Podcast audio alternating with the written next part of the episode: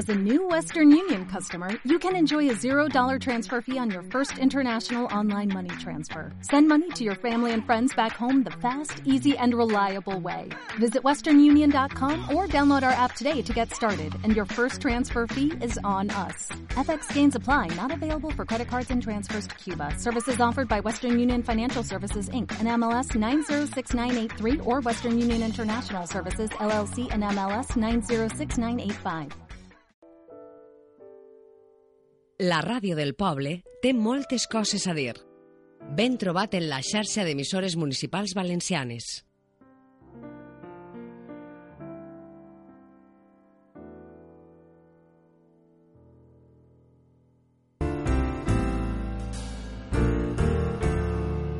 Queremos que conozcas a diferentes voluntarios asalariados y asociaciones que están intentando con su labor y esfuerzo hacer un mundo un poco más humano, social y personal. Para ello te invitamos a que nos escuches los viernes de 4 a 5 y la repetición los domingos de 2 a 3 de la tarde aquí en la radio local de Almásera, en Radio Rabosa. Los silencios de Elan con Ángel Ballesteros.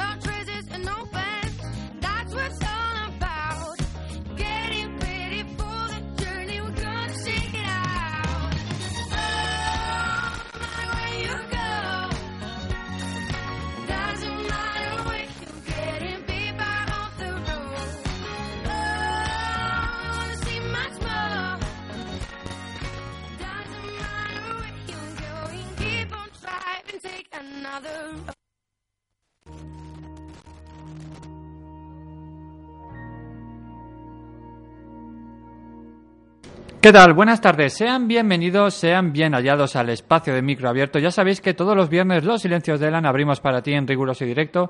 Viernes de 4 a 5 la repetición aquí en la 87.6 en la radio local de Almácera. Los domingos de 2 a 3 de la tarde.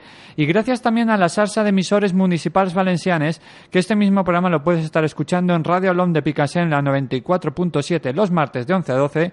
En Radio Sol de Albal en la 93.7 los domingos de 7 a 8 de la noche, en Burjasot Radio en la 93.8 los lunes de 3 a 4 y en Radio Ribarroja en la 105.2 los viernes de 9 a 10 de la noche. Por supuesto, los martes en Turia 78 en la radio online de Paterna y ya sabéis que desde esta séptima temporada todos estos programas y este y los, todos los anteriores están disponibles en nuestra red de iVoox, en iTunes, en los podcasts de La Manzana y por supuesto en Spotify. Desde aquí intentamos ponerle voz a aquellos voluntarios asalariados que con su labor y esfuerzo pues están ayudando a hacer de este mundo raro, de este mundo loco, pues un lugar un poquito más humano, un lugar un poquito más personal. Para ello nos encanta que nos utilices como tu altavoz. Puedes escribirnos a losilenciosdeelan.gmail.com o bien visitar nuestra página web www.losilenciosdeelan.com. Sin más, recibe un abrazo de Ángel Ballesteros. Seáis todos bienvenidos.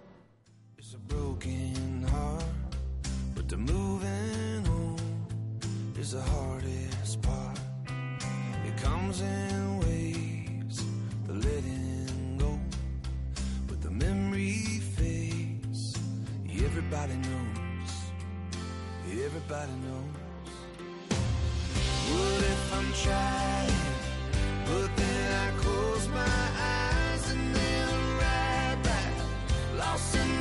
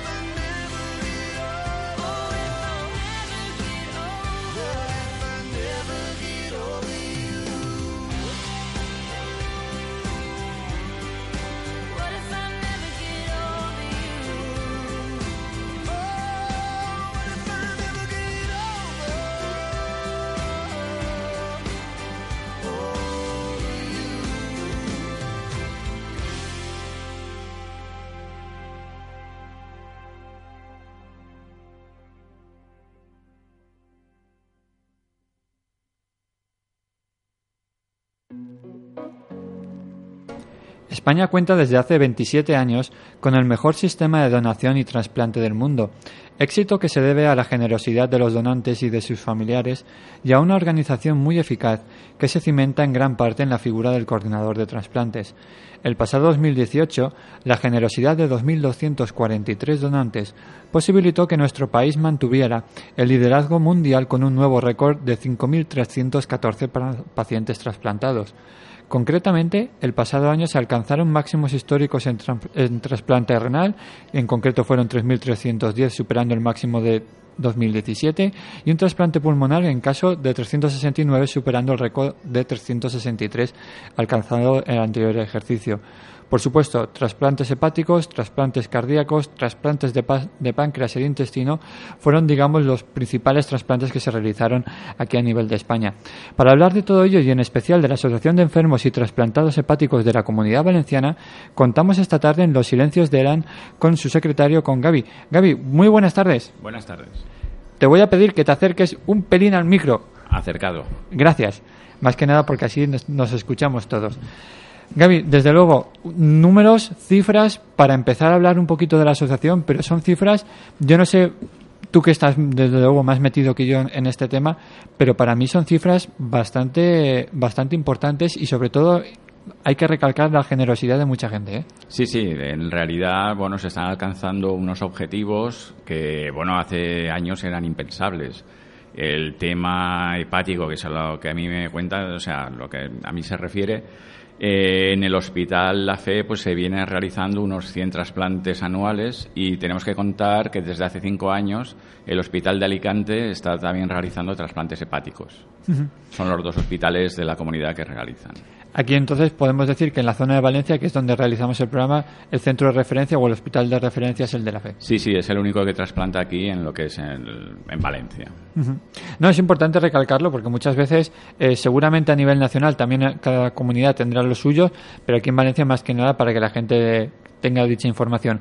Siempre nos gusta comenzar hablando también o citando la página web que es donde vamos a desgranar toda la información. En este caso es www.athepcv.com. ¿De acuerdo? Ahí tendréis toda la información, por supuesto, enlaces también a sus redes sociales. Comentábamos fuera de micrófono que es importante también que lo sigáis también por Facebook, más que nada para enteraros de las últimas novedades, que siempre es importante, sobre todo, conocer de cara a, a la, la actividad de dicha asociación. Así es, así es. O sea, en Facebook vamos subiendo, o sea, casi diariamente todas las noticias a nivel valenciano y a nivel nacional que con referente al trasplante hepático y sobre todo últimamente, pues un poco sobre la hepatitis C, que bueno, que ha sido un tema que hemos visto una enfermedad que ha aparecido y se puede curar en 25 años. Ha sido un avance muy importante. Ah, mira, ahora que hacías referencia a eso, desde luego ha habido bastante revuelo en los medios también nacionales de dicha, dicha enfermedad. Sí, sí, porque eso hace unos años, o sea, no estaban todos los enfermos, no podían acceder al tratamiento, es un tratamiento caro. Y bueno, sí, hubo un poco de controversia con gobiernos anteriores que no lo querían poner Sí. a disposición de todos los enfermos, sí, sí. Hay que decir eh, que, bueno, en la- ya, ya lo sabéis que normalmente las, en las páginas web so- soléis encontrar, o, so- o solemos encontrar, digamos, todas las direcciones, números de teléfono, pero hay que recordar que en, en este caso, corrígeme si me equivoco, que es en la carretera de Amalilla número 100, es Bueno, donde, sí, en. Valencia, Sí, sobre todo sí, la sede ahí en es donde Valencia. tenemos la sede y bueno, eh, la sede física y luego tenemos otros colaboradores que están en Alicante y uno en Castellón. La dirección de Alicante, ¿la sabes, Gaby? No, la dirección de Alicante es, o sea, antiguamente había una sede, pero se cerró porque realmente como allí no se trasplantaba, pues eh, no, no hacía falta. Hoy en día, pues ya se empieza a trasplantar, hay más movimiento y sí que pensamos en un futuro abrir ahí una delegación de nuestra, pero por lo pronto intereses económicos y tal, que es lo que prima, no, no podemos. no podemos. Oye, te quería preguntar, estamos hablando de Valencia de Alicante, pero la zona de Castellón, Sí, en la, en la zona de Castellón tenemos un, un trasplantado que colabora con nosotros y se mueve allí a nivel... Lo que pasa es que todos los de Castellón nos los traen aquí a Aquí a Valencia, Valencia. claro. Vale. No, más que nada, sobre todo porque ya sabes que hoy en día, a raíz del podcast, que lo pueden escuchar en cualquier sitio, en cualquier lugar, muchas, igual pueden dudar, oye, en la zona del norte de la Sí. comunidad, claro, Sí, sí, nada eh, para que lo sepan. Sí, sí, es así. O sea, tenemos una persona que es Rafa, Rafa que, bueno, pues que todos los casos que ahí se tal que aparecen y tales lo, lo gestiona. Pero realmente la zona de Castellón la llevamos aquí. Y bueno, también decir que aquí en Valencia viene mucha gente también pues de las islas, de Baleares. Los derivan tanto a Cataluña como aquí a la comunidad valenciana. Ahora en el piso de acogida que hablaremos Sí, un poco sí, más adelante tenemos una persona de, de Logroño que está seis meses, un doble trasplante que le han hecho. Y bueno, o sea, que nos derivan también de las comunidades de alrededor aquí a Valencia, sí, sí.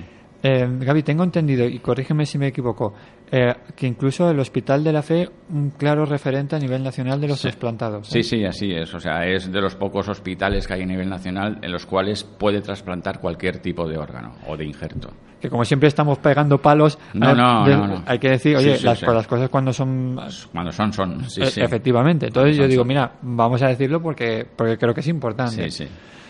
Gaby, vamos a empezar por el principio, si bien te parece. Hablamos un poquito de la, de la Asociación de Enfermos y Trasplantados Hepáticos de la Comunidad Valenciana. ¿Cuándo se funda? ¿Por qué se funda? ¿Con qué motivo? Eh, se funda en 1992, aproximadamente un año después del primer trasplante hepático que se realizó aquí en la comunidad valenciana.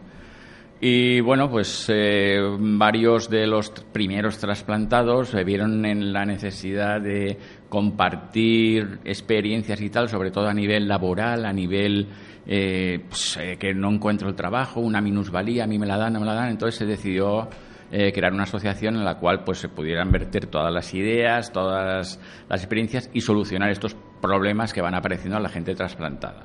Hay que decir entonces que antes de ese año de fundación no había. No, no, no, existía. no había. Había a nivel nacional eh, afectados por hepatitis C y estas cosas, pero esto no. Lo cual, es, oye, supone interesante, más que nada porque ya estamos hablando de hace mucho tiempo ya. Sí, ¿eh? sí, sí, ya hemos hecho 25 años, bueno, 27 años en concreto. Y bueno, y esto no ha hecho más que bueno ir creciendo porque gracias a que se, cada vez se realizan más trasplantes, sobre todo en nuestro caso hepáticos, y que hay gente de que, que vive gracias a eso y que necesita pues muchas veces apoyarse, preguntar dudas y tal, y ahí estamos nosotros para intentar resolver todo lo que podamos. Sí, no, desde aquí siempre lo hemos dicho. Es decir, que llega un momento en que, primero, que los médicos no son especialistas, por desgracia, en todas las, en todas las patologías. Y segundo, que eh, el tiempo de, de atención del paciente a, médico o médico personal sanitario a paciente es limitado también. Entonces, muchas veces te quedas con muchas preguntas, muchas dudas, ya no solamente a nivel eh, de enfermedad, que también, sino luego también, tú lo comentabas, a nivel laboral. Claro, Eh, sí, sí. ¿a, a dónde voy? ¿Cómo actúo? ¿A dónde tengo que ir? Claro, se agradece, ¿no? Que haya alguien ahí un Sí, poco sí. Que haya pasado por lo mismo que tú y que sepas un poco dirigirte hacia dónde tienes que ir. Claro, es que hay mucha gente que cuando llega la hora del trasplante, pues llega en muy malas condiciones. Hay otros que llegan mejor. Entonces, los que llegan en malas condiciones, probablemente anteriormente ya le han dado un- una baja laboral y tal. Pero la gente que llega en unas buenas condiciones y de repente le hacen una operación de envergadura, como es un trasplante hepático, y se queda así, que no puede volver a trabajar en lo suyo porque eh, levantaba tablones y no debes de hacer esfuerzos. Entonces, ¿ahora qué pasa? Eh, me van a dar una pensión que la cual yo no llevo a final de mes y estas cosas, pues bueno, eh, causan muchas veces a la gente ansiedades y, y decir, ostras, Sí, que yo tengo una familia, sí, claro. Y esa preocupación, pues nosotros la intentamos, bueno, pues ir llevándola hacia un sitio eh, en los cuales se resuelvan esos problemas de la gente, ¿no? Tenemos, bueno, ahora lo Sí, sí, comentaremos. luego, luego- luego iremos hablando Sí. si te parece. Hay que decir también, a modo introductorio, que un trasplante hepático es uno de los, bueno, uno de los principales. Al final, cualquier trasplante es, es, es bastante limitante, pero bueno, en este caso, el hepático, a nivel sobre todo muscular, de movimiento, de carga, de peso, es Claro. bastante, bastante sí, complejo. Sí, normalmente a cualquier trasplantado ya les limitan un poco el tema de sobreesfuerzos y tal. Y uno hepático en particular, porque claro, está en la zona abdominal, no debes de hacer pues nada. Sí, eh, hacer deporte, no, el deporte, nuestro deporte, el que se sienta capaz y pueda hacerlo está muy bien. Por pero, supuesto. Pero nuestro deporte es andar, hacer pequeños ejercicios, estiramientos, estas cosas. Natación, despacito. Pero hay gente que a lo mejor, bueno, eh, que se pone ya a hacer abdominales, eso no, es, no, no debe de hacerlo. Ni, ni correr la maratón, No, como va a no, hacer no, este domingo sí, sí, tampoco. este ¿eh? domingo tampoco. Aunque a decir que tenemos compañeros que lo, lo, lo van a correr. ¿eh? Sí, no, no, y es, de- y es admirable, Sí, ¿eh? de verdad, es admirable.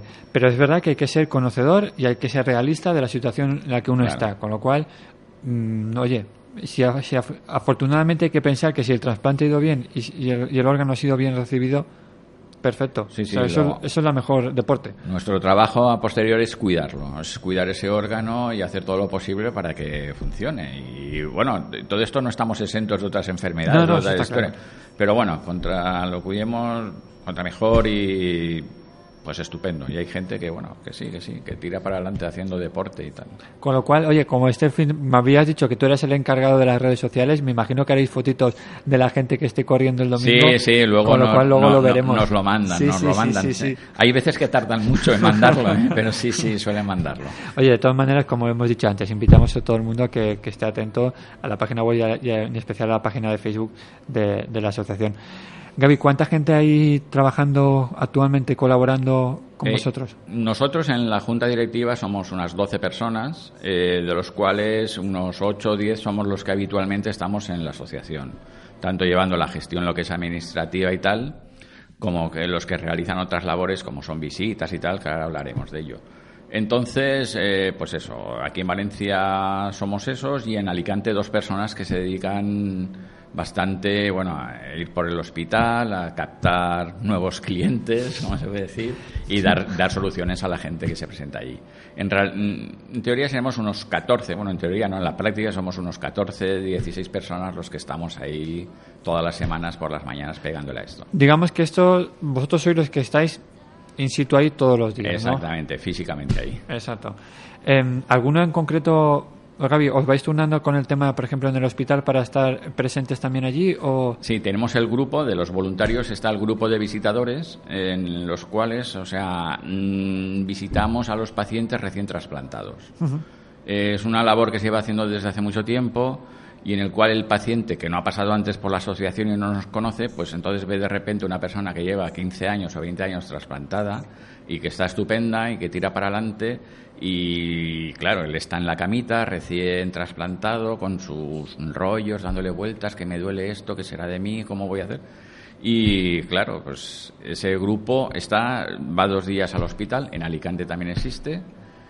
Y, y nada más, ese es el grupo visitador. Luego tenemos otros grupos de ayuda mutua y todo eso que también lo realizamos allí primer y tercer miércoles, lunes, perdón, de cada mes. Tenemos un grupo sobre esos para antes del trasplante. De todas maneras, eso también me interesa que ahora, luego no, seguro que nos da tiempo a explicar un poquito el procedimiento, porque aquí el- un servidor desconoce del procedimiento de cómo, de cómo se realiza y pre- sí que me gustaría alabar eh, al menos que haya, porque aquí hemos hablado ya muchas y de muchas enfermedades y no siempre hay una persona física en el hospital en un momento determinado, cosa que por desgracia es necesaria. Yo, Sí. yo creo que es necesario y hace falta, ¿no? Y más, sobre todo, si es conocedor del mismo problema tuyo. Claro.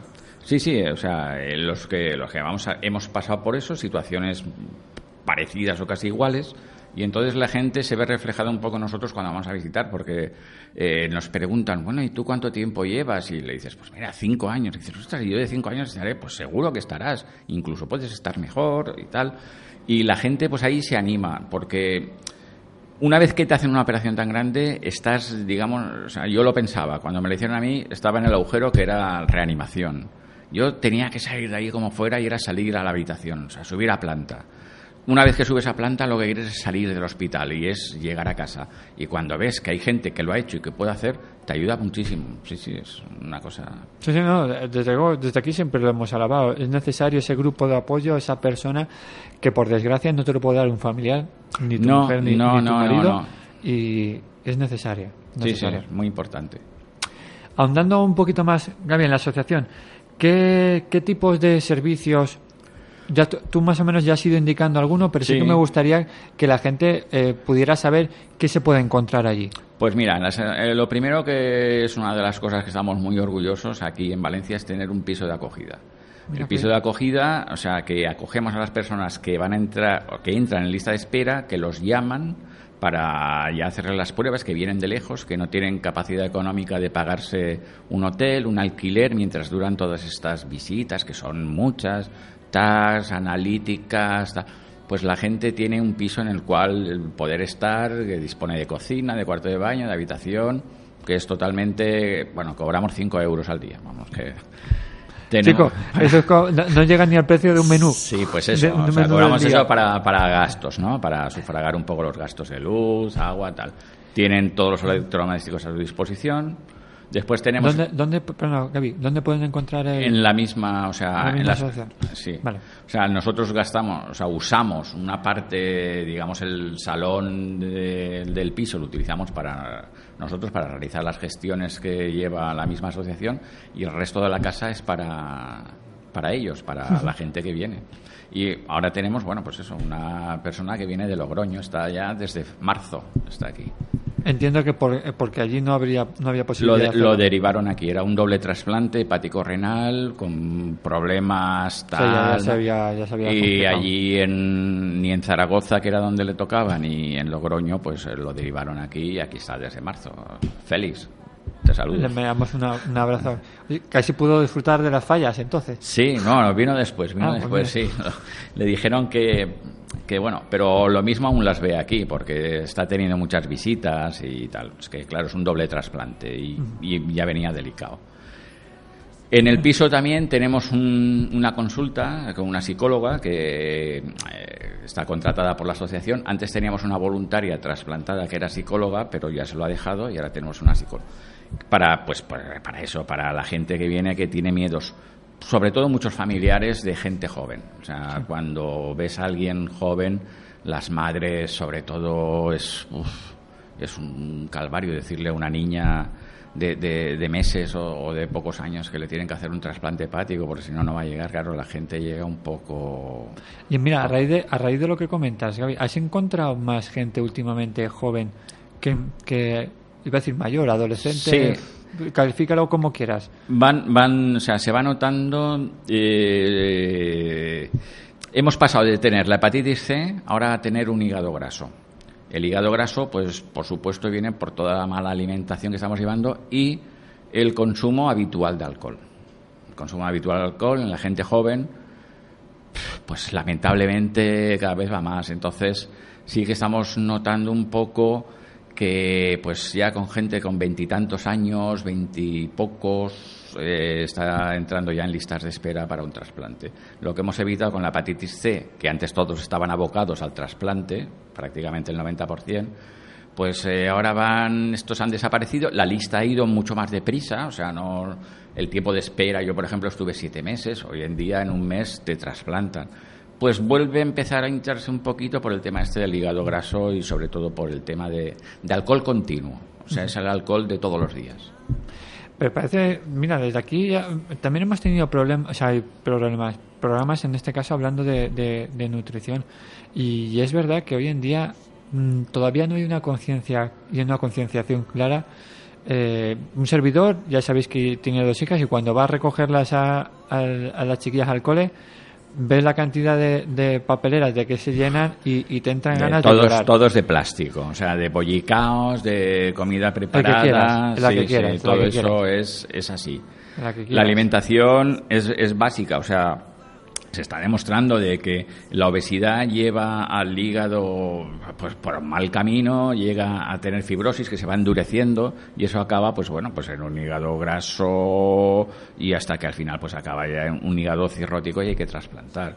Entonces la alimentación es muy importante y eso mezclado con el alcohol o el consumo que, que se ha elevado, es que se ha elevado, es una cosa que, que si en mis tiempos bebíamos y tal, es que ahora se bebe más.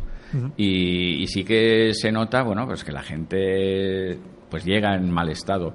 Nosotros tenemos, entre otras de las cosas que hacemos, es ir a los colegios, institutos, más bien ya con gente ya de 15, 16 años, pues a Uy, explicarles... edades, edades conflictivas, ¿eh? Sí, sí, yo. sí, sí. Te estás metiendo en selvas. Sí, nos, nos metemos, ¿eh? Nos metemos junto con... Y son necesarios, ¿eh? Necesario Nos metemos junto con el equipo médico de, de la FE. Hay muy buena relación con ellos, ¿eh? tanto con cirujanos como con hepatólogos. Y, y vamos a colegios y han venido compañeros que han sido trasplantados por cuestión de cirrosis alcohólica y, dan su dan la cara y decir lo que les pasa y tal. Y cuando preguntamos, ¿hay alguien que bebe? No hay que preguntar eso. ¿Hay, ¿hay alguien que no bebe? Entonces te levanta la mano uno a lo mejor para que no se enteren, pero estoy seguro que el 99,99% beben. Y es un problema, es un problema añadido, es un problema. Sí, y es un problema de... Del otro día lo hablaba con un compañero de trabajo que es difícil de atajar, ¿eh?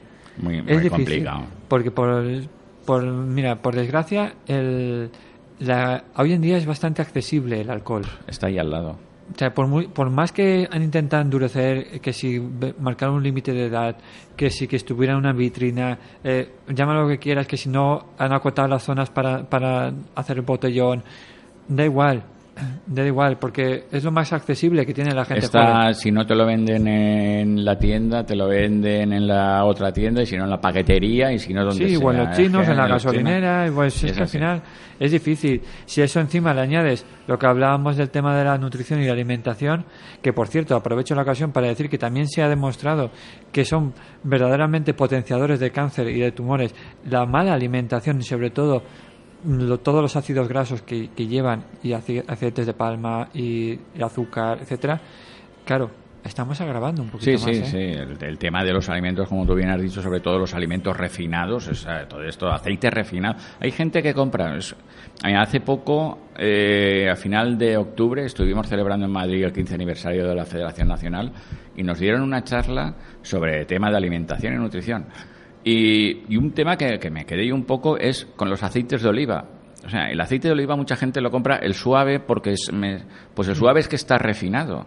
Y ese no es el que hay que tomar. Hay que tomar aceite de oliva virgen, que no está tratado de ninguna forma, que es el que sale de la oliva. Y con eso me quedé yo, porque sí que en mi casa sí que utilizábamos a veces, porque por el sabor que no les gustaba tan fuerte, este. Y ese aceite pues hay que desecharlo, ¿no? Ves, porque mira, está refinado. lo desconocía, Sí, ¿ves? yo también, yo también. Yo me quedé perplejo. Digo, ostras, pero si es el aceite que yo utilizo, ¿no? Pues no, pues eh, no es bueno, no es recomendable. No, no, mira, ¿ves? Siempre aprovechamos para aprender, Para- con lo sí, cual, sí. sí, sí. Oye, muy interesante, entiendo la, la, la charla también, no solamente de aceite, ¿no? sí, sí, no, allí, bueno, sí, sí. Nos co- y luego hubo una parte muy importante sobre el tema de, de alcohol, ¿no? De que estamos a la cabeza de... Los países nórdicos nos adelantan, ¿eh? y los del este también, ¿eh? también hay que decirlo. Pero, pero nosotros estamos a la cabeza de los países del sur y del centro de Europa, estamos a la cabeza en consumo de alcohol por persona, y eso se traduce, pues bueno, en lo que todos sabemos, en cirrosis enológicas, en las cuales solo está la posibilidad de un trasplante. Y me parece que se puede evitar, se puede evitar. Hombre, de hecho leía yo un estudio que, bueno, esto ya de, hace unos años, pero vamos, creo que tampoco, incluso, creo que me, atrevo a decir a, a que habrá subido. En el 2015, aproximadamente un 67% de la población trabajadora era consumidora de alcohol. El alcohol habitualmente. En el centro, te hablo de hace Sí, sí. cuatro años. Entiendo que habrá subido, vamos, mm, pongo la mano al fuego, que estoy seguro. Sí, sí, o sea, de hecho ha subido y hay que separar el consumo habitual del consumo esporádico. Es decir, o sea, mm, hay verdaderos talibanes del alcohol. Yo quizás me he convertido en uno de ellos que no, no quiero llegar a ser así, pero me he convertido porque he visto los perjuicios que, conlleva. Es la persona que consume una media de cinco o seis cervezas diarias, cinco o seis, que hay mucha gente que toma más, pero cinco o seis cervezas diarias, con el consiguiente aumento que es el fin de semana, que hoy me hago un chupito, hoy me hago un cubatita, hoy me voy a cenar y tal, está estudiado que el 80% a los 15 años tienen cirrosis alcohólica. El 80% de las personas consumidoras habitualmente de esa bebida, o sea, de alcohol, acaban con una cirrosis. Una cirrosis que la puedes sobrellevar años y, y ir apagándote poco a poco o tener que trasplantarte o hacer algo con eso porque no vive. Y con la consecuencia de que también está demostrado que los carcinomas salen también por el consumo de alcohol. Sí, no, no, la, la- la verdad es que hay que... A mí lo que me da rabia, tú decías lo del talibán, pero a mí lo que me da en, rabia es que la gente se, se tape los ojos y... y total, sí, total. Me he hecho yo hoy tres Si toda tercios. la vida se ha bebido, Claro, si y toda la no ha vida la pasado copita. Claro, claro, claro. Sí, es así, claro. es así, sí, sí, sí. Y esto, bueno, pues eh, realmente, pues la gente mayor, pues me dirá, mira, ya viene. Bueno, pero yo sobre todo es por la gente joven que que sea consciente de lo que se está jugando, es que realmente se está jugando la vida, o sea, se está jugando la vida, no en ese momento. Bueno, en ese momento los que beben mucho a menudo, o sea, los botellones que beben mucho en poco tiempo, no es que vayan a tener una cirrosis, pero les pueden dar un coma etílico en cualquier momento y, o una hepatitis de estas fulminantes, que entonces sí que la puedes palmar enseguida. No hay, no, o sea, no hay que beber. No, no, no, sí, sí. y- no hay y que beber. desde aquí, no lo- desde luego, No lo, va- no lo vamos, no lo vamos a, a- a fomentar. Como para acabar también, que, te había interrumpido yo, eh, Gaby, los servicios que estábamos hablando Sí, de, de- de la pues, asociación. Tenemos el piso de acogida, como he comentado, las consultas de la psicóloga, que está abierta para cualquier, sean tanto sean socios como si no. También tenemos una orientación laboral que lo hemos comentado antes para con una abogada especialista en laboral, especialista en laboral para llevar a la gente pues eh, para pedir unas minusvalías, para solicitar las bajas, solicitar pensiones, que eso es muy importante y de aquí hago un llamamiento que ya lo haré luego, pero si hay alguien capacitado en ese tema y quiere colaborar altruistamente con nosotros, pues ya sabe, o sea, nos, simplemente atender telefónicamente un día a la semana, media hora, decir, oye, pues mira, tienes que ir a recoger estos papeles, eso, eso es muy importante para nosotros, porque esta chica a veces está ocupada de, de trabajo y no puede ser. Luego tenemos las visitas hospitalarias que ya hemos comentado y el grupo de ayuda, que el grupo de ayuda pues eh, llevamos tres años funcionando con él y ya como hemos comentado nos reunimos en un salón de la fe que nos prestan y allí pues suele ir pues, los que están en lista de espera y sus familiares, eh, gente muy angustiada, o sea, hay gente que llega y salen bien porque claro, nos ven antes de la operación, así como las visitas hospitalarias nos ven después, aquí nos ven antes, entonces llegan con otro ánimo lo que es a a padecer este momento, pero que realmente no es padecer, es conseguir vida. O sea, nosotros estamos vivos gracias a eso, es que si no, no estaríamos aquí. Hombre, es que en el fondo es un órgano que llevas encima. Claro, Gaby. es un órgano y, y, bueno, y es que es el laboratorio del cuerpo, o sea, ahí se metaboliza todo, todo lo que te metas tú, o sea, para el estómago, pero su parte va el hígado, y el hígado y el hígado y trabaja y trabaja, y bueno, Sí, sí, no, no. La gente se queda solo con el corazón y, y- y- el cerebro, pero hay, hay más Sí, órganos sí, sí, que están trabajando más. continuamente y, Y hay que cuidarlos, hay que efectivamente, cuidarlos, que hay es lo que que voy a decir. Digo, hay que cuidarlos y tratarlos muy bien, ¿eh? Sí, sí. Yo ahora lo quiero mucho. Estoy muy contento. Bueno, la verdad es que, pues bueno, la vida, la vida te cambia, ves las cosas. Sigues viviendo igual, conoces a la misma gente, o sea, tu forma de ser es más o menos la misma, pero sí que tienes, un, no sé, un sentimiento eh, diferente. Yo soy ahora mucho más receptivo, más que antes, no sé, o sea, también me emociono más con las cosas, no sé por qué será, pero bueno, sí, eh, en general somos así todos. A ver si cuando te hicieron el trasplante tocaron algún cablecito. Pues- dijeron, venga. Pues sí, a mí. Igual me- si fue, no sé si estás casado, no sé si Sí, sí, sí, estoy casado, Igual, tu hijos, mujer sí, sí. diría, Sí, oye, sí. hacerlo menos, me- menos quejica y, Sí, más sí, sensible. Sí, sí. Pues bueno, pues no hace falta que el hígado venga con eso, ¿no? Pero eh, tú mismo ya te haces, ¿no? O sea, te haces porque realmente lo has pasado mal y ojo, los familiares lo pasan fatal. O sea, nosotros somos los protagonistas, ¿no? Pero realmente eh, los actores de reparto que suele ser la familia y lo pasan muy mal, lo pasan muy mal porque ves van viendo como tú vas perdiendo, te vas pom, pom, y, y tal, y ellos pues ven que no, que no tiras para adelante, a ver cuando llega el trasplante y lo sufren, lo sufren mucho. Es una Y no solo que, que, que lo haya- o sea, es que tu vida está en juego. Es decir, Claro, que- claro, es y ellos lo, ellos lo perciben. Porque uno mismo, cuando ya llega un momento que está tan mal, que ya te digo que hoy en día no llegan tan mal, ¿eh? Cuando está tan mal, asume que dice, bueno, pues voy a durar lo que voy a durar, es que ya no puedo hacer nada más. Pero la familia sí que quiere que tú continúes, que estés con ellos, que les haces falta, y lo sufren, sufren mucho, sufren mucho. Y hay gente, bueno, esto es un tema que, mm, que les da, cuando el hígado funciona mal, segrega toxinas y van a tu cuerpo. Entonces, eh, son lo que se llaman encefalopatías. Gente que no conoce ni a sus familiares. Gente, pues bueno, pues que orina donde puede, lo mismo se va de casa, pues como el Alzheimer, pero todo por culpa del hígado. Sí, y esa culpa- gente, claro, pues lo pasa fatal. ¿Cuál podrías decir, dada tu experiencia, Gaby, el, el principal temor de la gente que, que está pendiente del trasplante? Quiero o puedo entender que es que no llegue, ¿no? El trasplante. Sí, sí, sí, la gente, porque yo ya llevo un mes y dos meses y tal y no sé cuántos. Bueno, pues eh, tranquila o tranquilo que tu órgano va a llegar, o sea, el órgano va a llegar. Están buscando el mejor para ti, o sea, es en realidad. Muchas veces te llaman al trasplante y prepárese que ha venido el órgano. Tú te vas, todo, va, va, va. Llegas allí y a las dos horas te dicen, vuélvase para casa que el hígado no, no es bueno. Ostras, y, y, ¡puf! y hay gente que lo ha pasado tres o cuatro veces. Es un desgaste emocional Sí, importante. sí, claro, ¿eh? eso es muy importante. Y a lo mejor hay gente que se tiene que desplazar, porque tampoco puedes estar muy lejos, tienes que estar a las dos horas del hospital, pero que eh, una hora el, el tráfico, el agobio y tal, que llego o no llego, y luego estás ahí, ya te preparan, te rasuran, te tal, te ponen las vías y te dicen, no, el hígado no, no es bueno. Para casa, te lo quitan, ostras, sí, sí. Hay gente, váyatela. Yo he tenido la suerte que, bueno, a la primera me cogieron y ya está. Hablabas tú, en tu caso personal, de siete meses. Sí, yo estuve siete ¿Cuándo- meses esperando. De los casos que conoces, ¿cuál ha sido el que más tiempo ha tardado en...?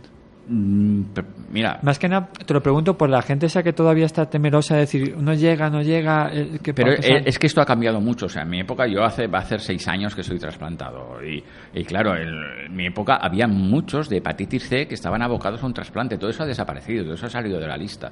O yo puedo decir que hoy por hoy, en día, en cuestión de un par de meses, eh, el que, como mucho, como mucho, eh, la gente lo están trasplantando.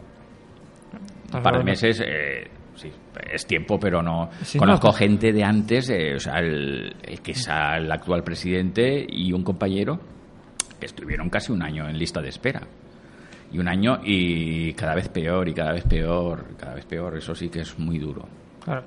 Me- entiendo que debe ser complicado de cuando tú has- conoces casos en concreto de, de, claro, de estar 12 meses a una persona que lleva dos semanas diciéndote que no llega, que no llega. Claro, Entonces, claro, sí, sí. Pero claro, es que como hoy nos vamos comentando, no, pues mira, yo entré en lista de espera y ya me trasplantaron. Pero el- eso, perdona que te corte, Gaby, eso es lo peor que se puede hacer hoy en Sí, día, sí, el, claro. el compararte con. Sí, sí.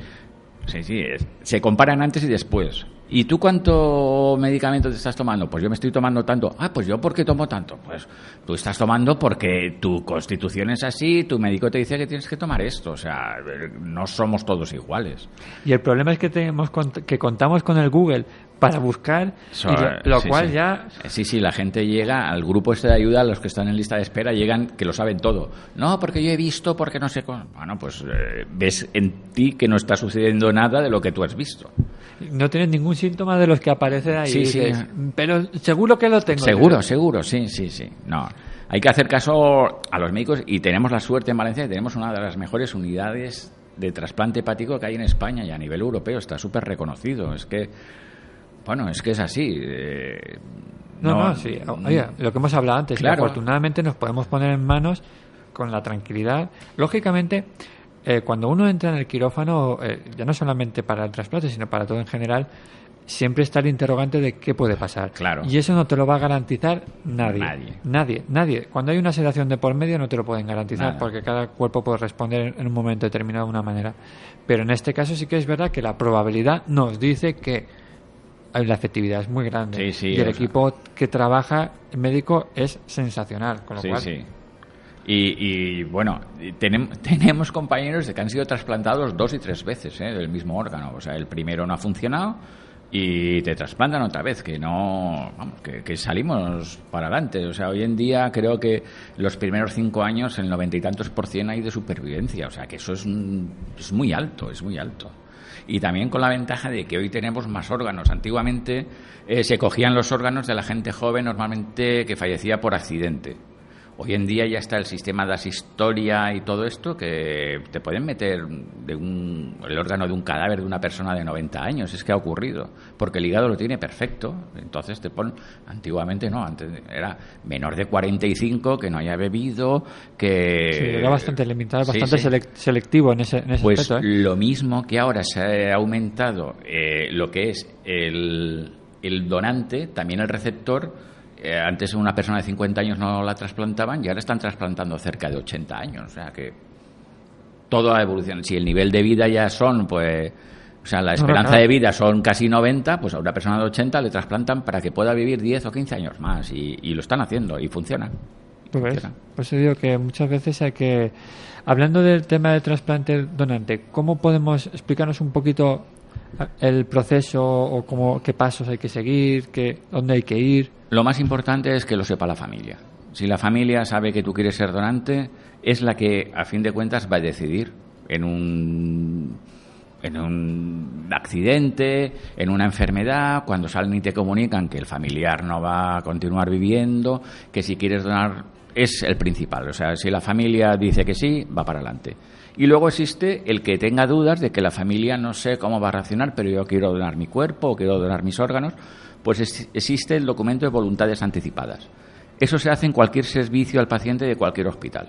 Tú vas, yo quiero ser donante, rellenas un papel, hacen falta dos testigos que actúan normalmente o dos celadores o dos enfermeros del mismo hospital y tú ya entras dentro de una base informática. Entonces tú ya cuando te pase algo, tanto sea de accidente, siempre dentro del territorio europeo, tú estás en una base informática, ponen ahí tu nombre, fulano es donante y la familia ya se puede negar o hacer lo que quiera de que tú ya has dado tu consentimiento para que sea. Pero lo importante es la familia, es que no hace falta llegar a eso. Cuando pensamos en que yo me puedo salvar porque tú me das algo, o el otro tal, o sea, es que no, no, no sé por qué existen esas dudas, o no sé, porque realmente alguien me dijo una vez, dice, no hay que pensar que alguien se muere para donarte, creo que era así, no hay que pensar que alguien se muere, no, que tú estés enfermo para recibir algo, es que tú das tu cuerpo para que ese otro siga viviendo, entonces se puede pensar de esa forma, ¿no? O sea, no... sea, es, y es algo muy altruista y muy generoso. Sí, sí, es que realmente no los necesitamos. El que, cree, el que sea creyente, eh, cuando va al sitio que él piensa dónde va a ir, no le hace falta nada físico, porque realmente lo físico se queda aquí. Entonces, podríamos aprovechar eso para salvar a otras personas. Y, y me parece que, no sé, que es algo... Bueno, a mí me emociona al pensar No, en no. esto, ¿no? Es que es una cosa muy, no sé, muy importante y, ¿no? O sea, podemos salvar a, a personas, a niños, a teniendo en cuenta que de un hígado, de un hígado de un adulto, se puede trasplantar hasta dos o tres niños. O sea, van cogiendo lóbulos y el hígado es muy generoso, él va creciendo y no sé, como hay gente que aún tiene duda en este tema de Y me imagino que os habéis encontrado, ¿no? También gente de esos casos en la, en la, en la Sí, asociación de sí, decir, sí. claro, en ese momento entiendo desde el- desde no haber vivido ese proceso, pero puedo entender que es complicado no decirle a la familia, no, no porque no, y, y por qué no. Claro, claro, sí, sí, claro. Mira, eh, un caso concreto, no voy a decir nombres, aunque si me oyen mis compañeros ya saben a qué nos estamos refiriendo. Nosotros tenemos en el piso de acogida, pues viene una familia, cada vez que le está trasplantado y viene la familia desde Mallorca, pues una vez al año. Eh, venía la, madre, el hijo y a veces venía el padre. El padre falleció hace un año, una cosa así. Y en la siguiente visita que hicieron al piso, eh, estoy hablando con la madre de este chico que vive gracias a un donante y dice, no, mira, tal, pone a hablar de su marido, tal, y digo, bueno, y todo esto, y, y donaste, dice, no, no, no doné porque, eh, digo, ¿cómo que, digo, vamos a ver, ¿tienes un hijo que vive gracias a un donante? Que ya lleváis años viniendo aquí. Y tú, o sea, tu marido te has negado, o sea, ni lo has ofrecido, ni te, cuando te han preguntado has dicho que no. Pues es cosas que no entiendo. Y tiene ahí al lado a su hijo, que vive gracias a que alguien dijo que sí. Claro, por eso digo que en ese momento es... eh, Me dejó de Pues piedra, me dejó Pues de sí. piedra. pues o sí, bueno, pues- así es. No, no, claro, tampoco puedes... tampoco No, no, no, no hay más. Es que hacer- donde hacer no hay más, no hay más. No. Al fondo, en el fondo no deja de ser una decisión personal y- Claro. y familiar. Tampoco entiendo que... Pero que ese tema, si, si tú tienes y estás tan agradecida a la persona, porque me lo has dicho un montón de veces, la persona que donó algo para que tu hijo siga aquí. No, es que lo más seguro es que no valiera nada. Pero tú qué sabes si va a valer o no va a valer. Si no vale el hígado, pues valdrá el corazón, no vale, o no un hueso, o unas retinas, o lo que sea. O sea, cualquier cosa del cuerpo es válido para otra persona, Claro. para que siga viviendo. Bueno. Bueno, es- Así es. Son decisiones personales. Pero bueno, ¿no? ah, Claro. bueno, y otra cosa que quiero decir, Dime. en España se es eh, donante eh, a no ser que digas lo contrario, ¿vale? O sea, por eso la familia es muy importante. O sea, de hecho, hace poco se ha hecho en la fe, le hicieron un reconocimiento a un juez que está muy metido en este tema, porque cuando alguien fallece en carretera, claro, o lejos de la familia o cualquier cosa, los hígados tienen un- una Sí, caducidad, ¿no? Y entonces es un juez que está muy involucrado que, bueno, porque siempre, vale, pues estirparle lo que sea y ya está. Porque eso necesitamos la, bueno, los médicos necesitan la autorización de, de un juez. Y, bueno, pues eso. Quería decir lo del juez este Sí, sí. porque me parece una persona muy enrollada. Incidiendo en el mundo, también que hemos, en el mundo laboral, cuando eres trasplantado, ¿qué tipo de pensión, a dónde, qué tipo de invalidez te dan? Entiendo que a cada uno según. Claro, cada uno según depende. Yo te puedo contar, por mi caso o en otros, yo llegué pues eh, realmente fatal a- al trasplante, o sea, antes del trasplante, mis reconocimientos médicos, pues bueno, pues me dieron la, la invalidez absoluta para cualquier tipo de trabajo. Hay otros que llegan en otros momentos o gente que se las da después del trasplante. Cuando se las dan después del trasplante, pues claro, nosotros mejoramos muchísimo y entonces hay gente pues que solo tiene, pues le dan la incapacidad total, lo cual cobra media pensión y tiene que buscarse un trabajo que no sea el que estaba realizando anteriormente, cosa que no entiendo, pero bueno. Porque si tú necesitas un trabajo sosegado y tú estás trabajando, por ejemplo, aquí en la radio, que no es tu caso, pero si estás trabajando aquí sentado, ¿por qué no puedo trabajar sentado y aquí en la radio? Ahora me tengo que buscar otro trabajo de, a subir muebles. Eso es lo que no puedo hacer. Pero bueno, sí, hay gente que hay gente que incluso pues bueno, tiene que volver a su vida laboral completa, gente que quiere trabajar porque se encuentra con fuerzas y con ganas y que ha desechado cualquier tipo de ayuda y sigue trabajando. Sí, no, entiendo que en el fondo cada, cada caso, ¿no? Es, Claro. es Y, de- y particular. depende sobre todo, pues bueno, del en el estado en que tú llegues en ese momento y los informes médicos que te avalen pues una posible eh, pues eso, pues, incapacidad total, absoluta, no sé cuántos. Es, es complicado. Y pero, pero una de las cosas que más pregunta la gente es eso, ¿no? Sobre todo después del trasplante. Cuando se encuentran, pues sí, manda una paga, eh, pero con eso no llego, pues tienes que buscarte un trabajo, claro, pero un trabajo que no, sin esfuerzos y tal. Claro, no, porque no, no, una nueva vida empieza después del trasplante. Claro, claro, claro. y claro, no- y las, digamos, las, las reglas del juego cambian. Sí, sí, es que eso ha cambiado mucho. O sea, eh, antes también se estaba hospitalizado después del trasplante, se estaba, pues, bueno, tres meses, cuatro meses, cinco meses, seis meses, con unas medidas. "Oh, aquí no entraba nadie, la gente tirando eh, desinfectantes aéreos para que no entrara nadie. Todo eso ha cambiado. Hoy en día, pues claro, el, el tema de estar en el hospital es mucho menos. O sea, normalmente en 10 días, si todo va bien, 8 o 10 días sales de- del hospital. Y sales bien, y sales bien, y sales con ganas, con fuerzas, te vas recuperando, te vas recuperando, y al final la gente pues eh, se encuentra bien. Y puede seguir trabajando, puede seguir trabajando. No, Pues digo que, claro. Hay gente que no puede seguir trabajando. Hay gente que ha llegado tan mal que, aunque esté bien, no puedo realizar ni tareas ni nada. Pero bueno, cada vez la gente trabaja más. Incluso, bueno, lo que hemos comentado antes, que hacen deporte y esto es un... Yo de verdad que, mira, no dejo, te, te voy a decir la verdad, ¿eh? no dejo de darle vueltas a, a los que van a correr el domingo. ¿eh? Sí, sí. Hay un campeonato, hay olimpiadas de trasplantados, ¿eh? que este año pasado se hicieron en Málaga. De trasplantados de cualquier tipo, de corazón, pulmón, páncreas, riñón. Y van ahí a competir los tíos y saltan y corren. Son Y luego cuando un servidor va a coger el autobús que está hablando medio Sí, para sí, llegar, sí. dices, "Uy". Sí, sí, pues estos son, son tremendos, ¿eh? Ah, tengo un compañero que hace también esto bici de montaña y, y sube unas fotos bajando, digo, madre mía, qué locura. Pero bueno, eso es bueno. Gaby, nos quedan cuatro minutitos. Pues nada. Y, y no quiero. eh, hay dos cosas que sí que me gustaría preguntarte. Y es, primero, la más importante, creo también, que es la forma de ayudar y colaborar con vosotros. Pues nada, nosotros, bueno, ya sabéis, estamos ahí en la carrera Malilla. No- mm, nosotros es eh, el apoyo profesional desinteresado, que ya he dicho antes que si hay alguien, algún asesor laboral, esto que pueda encauzar sobre todo a la gente que ha perdido su trabajo, que no sabe cómo conseguir las discapacidades y tal, eso sería una de las cosas que, a nosotros nos gustaría tal. Haciéndose socio, eh, nosotros cobramos 50 euros anuales. Con eso pues mantenemos el piso, mantenemos las publicaciones que realizamos, todos los grupos de apoyo, los desplazamientos a Alicante, en fin. Y, nada, y sobre todo pues gente que quiera aportar ideas y si alguien me oye trasplantado, que no sabe que la asociación existe, o no trasplantado y que sea gente joven, pues ahí les estamos esperando con los brazos abiertos.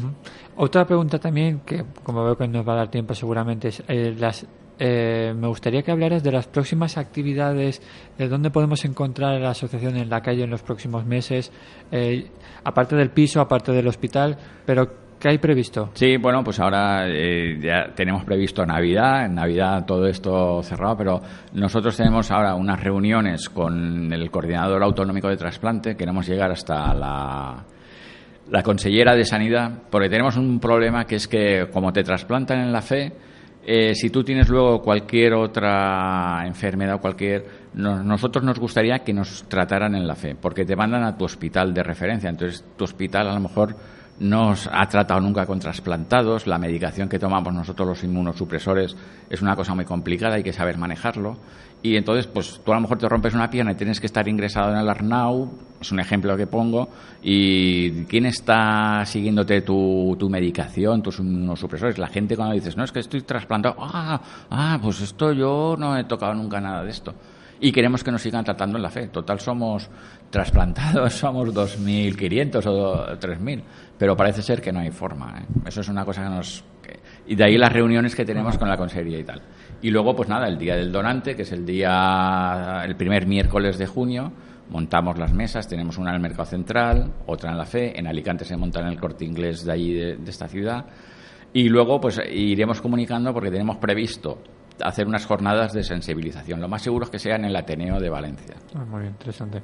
Invito, volvemos a hacer eh, énfasis en la página web athepcv.com y en Facebook y en redes sociales para que estén atentos sobre todo de ya no solamente como bien acaba de explicar Gaby de cómo colaborar con ellos sino también para las próximas charlas y demás para que estén atentos y que puedan sobre todo difundir el mensaje Sí, porque sí. en el fondo cuanto más gente se llegue muchísimo muchísimo me- mejor la última pregunta por mi parte, Gaby, es ¿cuál ha sido la mayor satisfacción? Me gusta preguntarlo si, da, si hay pie, si hay tiempo, desde que tú estás ayudando, colaborando, desde, tu- desde, que tú, desde tu experiencia, desde que estás allí en la asociación, Gaby. Pues la mayor satisfacción que he tenido ha sido ver a niñas, en concreto ha sido niñas, de, de lo malitas que estaban y tal, a verlas saltar, correr, estudiar y, jugar. Eso, eso ha sido para mí una cosa que de otra forma no las hubiera conocido, porque no hubieran pasado, o sea, no estaría yo en la asociación y no los hubiera visto. Y eso ha sido, pues bueno, el poder ayudar a los padres, el ponerlos en contacto y, y ver crecer, bueno, ha sido lo, que- lo más gozoso. ¿Te puedo preguntar por Claro. el, el, el caso que más recuerdas de... Sí, el caso que más recuerdo es de una niña, se llama Merichel, de aquí le mando un saludo cuando me oigan, eh, que ahora ya tiene 10 añitos y la trasplantaron con 7 meses y es tan buena, es que es muy cariñosa, es que es muy, muy buena. Y bueno, y ahora hemos puesto a otra familia que está en el mismo caso en contacto con ellos, que ya quedaron hace poco y estuvieron jugando las niñas y tal, y me mandaron fotos abrazándose y tal. A mí es que eh, la gente, o sea, los niños y la gente joven me toca la fibra, o sea, no... Sí, aquí llegará un señor de 40, 50 años, y que me va a trasplantar, sí, yo te quiero mucho, y pero esto es otra cosa. Ah, pero ya Esto es otra cosa. Pues Gaby, secretario de la Asociación de Enfermos y Trasplantados Hepáticos de la Comunidad Valenciana, un placer, de verdad, de todo corazón. Gracias por el enorme esfuerzo que hacéis y sobre todo agradecerte a ti, en- ya que estás presente en base a la asociación, pero bueno, a la asociación en general, por la gran labor que, que, que realizáis. Ánimo, porque esto es un camino a largo fondo. Bueno, esto no... sí, sí. Aquí no hay que parar. No, ¿eh? no, esto pasa, que yo desapareceré y vendrán otros, o sea, esto continúa. Aquí no hay que parar, pero de verdad, muchísimas gracias por estar aquí A hoy vosotros, con nosotros. a vosotros. Un placer, Gaby. Venga.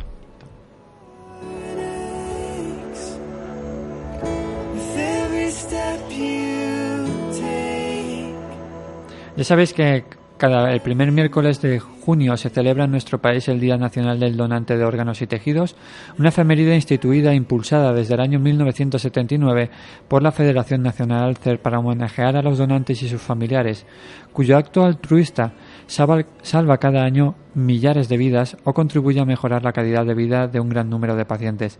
Desde aquí hemos querido presentarte a la Asociación de Enfermos de Trasplantados Hepáticos de la Comunidad Valenciana, de verdad, muchísimas gracias por estar aquí. Te invitamos la semana que viene, no, porque el viernes será festivo, es el 6 de diciembre y es festivo. Te invitamos a la siguiente. Además, si te apetece venir a colaborar con nosotros, puedes escribirnos a losilenciosdelan.com, visitar nuestra página web www.losilenciosdelan.com. Sin más, recibe un abrazo de Ángel Ballesteros. Nos vemos ya muy prontito aquí. Hasta luego.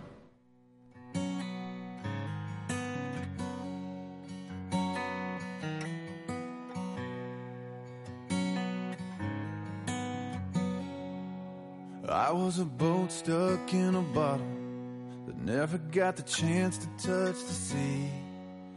Just forgot on the shelf, no wind in the sails, going nowhere with no one but me. I was one in a hundred billion, a burnout star in a galaxy. Just lost in the sky, wondering why everyone else shines out for me. But I came to life when I first kissed you. The best me has his arms around you. Can make me better than I was before. Thank God I'm yours.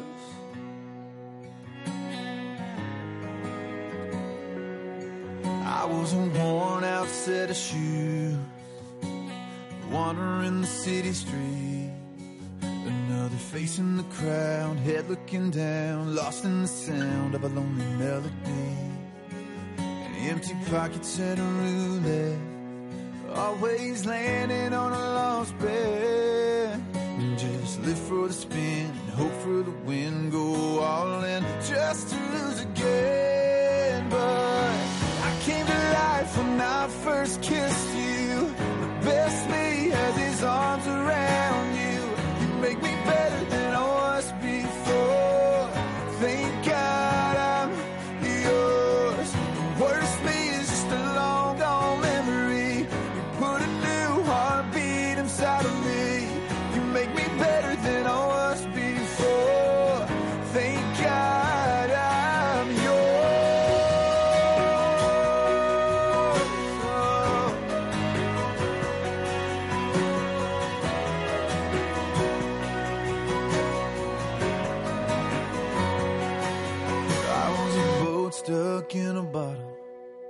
never got the chance to touch the sea. But I can't alive when I first kissed you. The best me had these arms around you. You make me better than I was before. Thank you.